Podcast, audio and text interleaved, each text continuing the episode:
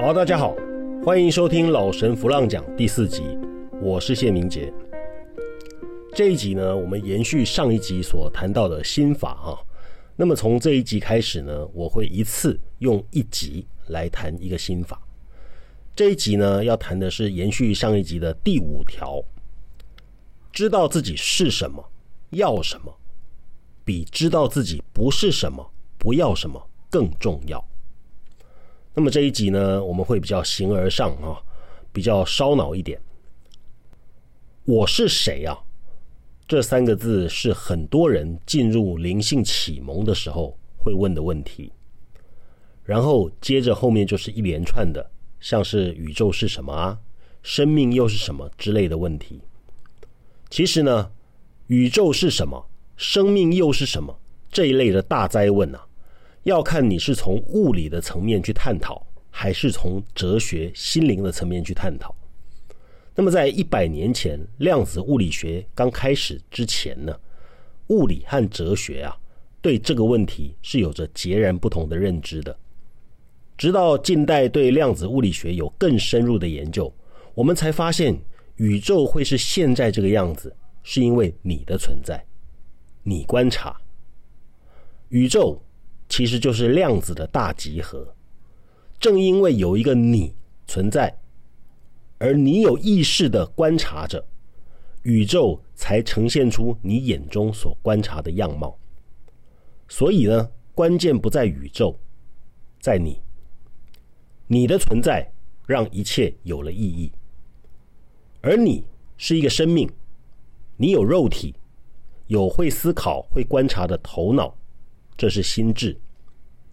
最重要的呢，你有代表生命的灵魂存在。生命的缘起啊，科学家有各种的说法，但真实的情况如何已经不可考。可是眼下呢，生机盎然的地球它存在，这是事实；你的存在，这是事实。看重这个事实比什么都重要。至于人类的起源、生命的开始，这些留给科学家和量子物理学家、历史学家和哲学家他们去伤脑筋。看重自己的存在这个事实，并且明明白白的接受跟认知，这才是真正活在当下的态度。不管宇宙它如何开始，生命是如何形成，你已经出现了，而你的出现。这就是伟大的奇迹，关键在于你要怎么用这个伟大奇迹，你想要用这个伟大的奇迹来做些什么？于是我们探讨的重点从我是谁变成我想变成什么。换句话说，你想变成什么是你自己就可以完全决定的，也就是我们都知道的心想事成。尽管心想事成有许多外部条件的限制啊，例如说我想变成金城武这样的事情几乎是不可能的，但是呢，变成大明星的角色或是和他类似的心理状态，这却是做得到的。尽管我们知道有很多的可能性，但我们仍然在思想上面受到限制、受到制约。既然是思想上面受到制约。那么就要先从思想上面去动手术。这个世界从心想到事成，中间都是有时间差的。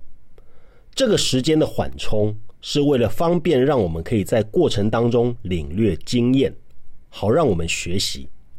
毕竟你来这个世界有很大的一个原因是来体验和学习的，只是最后造成结果的成与不成。关键在于你的心，你有没有让自己真的成为，真的 be，英文字 be，有了 be，然后有 do 的出现，最后 have，be do have，是你在这个二元世界里面让事情能够成就的关键三个因素，跟我们在这个世间上面所认知的不同。我们在这个事件上面认知的是 have to be。举例，我必须要先有一台车，先有 have，然后我可以去做开车的动作，do，最后我才会成为一个开车的人，be。但是呢，如果你要运用心灵的力量来完成这件事情，它的顺序刚好相反。你必须要先 be，先成为，然后去行动 do，最后它出现 have。任何事情都是先从想法开始形成。如果你只有一个念头，却没有让这个念头发芽茁壮，那么这个念头就不会开花结果。念头啊，就像一个种子，而相信是让种子可以发芽的土壤。持续，则是浇灌的水。有持续的相信，那么就是 B 了。在你还没有出发的时候，你要先看见你已经到达了。这个就是相信和预想。很多人的相信啊，其实是很容易被外在影响的。就像有一个人，他排队要看一部电影，这个时候呢，周围的人怂恿他看别部，啊。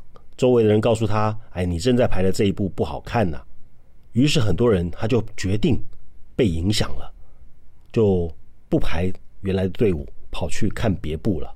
好，这是因为他没有深入的去相信自己，以及没有坚定不移的决定。如果你有相信自己，并且坚定不移的决心，那么要想心想事成，你已经先成功了一半。我在第二集里面啊，有跟大家分享一个方法，就是让自己可以强化信念跟坚持的方法，就是在写下我五年后的理想生活这一段里啊，写下我五年后的理想生活，然后录下来每天听。如果你从来就不是一个乐观积极、信念坚定的人，可是你想要有一个。可以自我创造、自我改变的人生，那么这个方法会对你很有用。你要成为怎么样的人呢？完全是你自己可以决定的。你一定要对这个事实深信不疑。事实上，你就是天地的奇迹。不管你的出身背景、条件、家世、学历怎么样，你都拥有如神一样伟大的创造力。这个创造力。就可以让你改写你的人生，但是你首先要知道你想要变成什么样的人，就好像一个设计师，他必须要先知道他要设计的是一张桌子还是一张椅子，先确定了项目，然后他才会开始画图。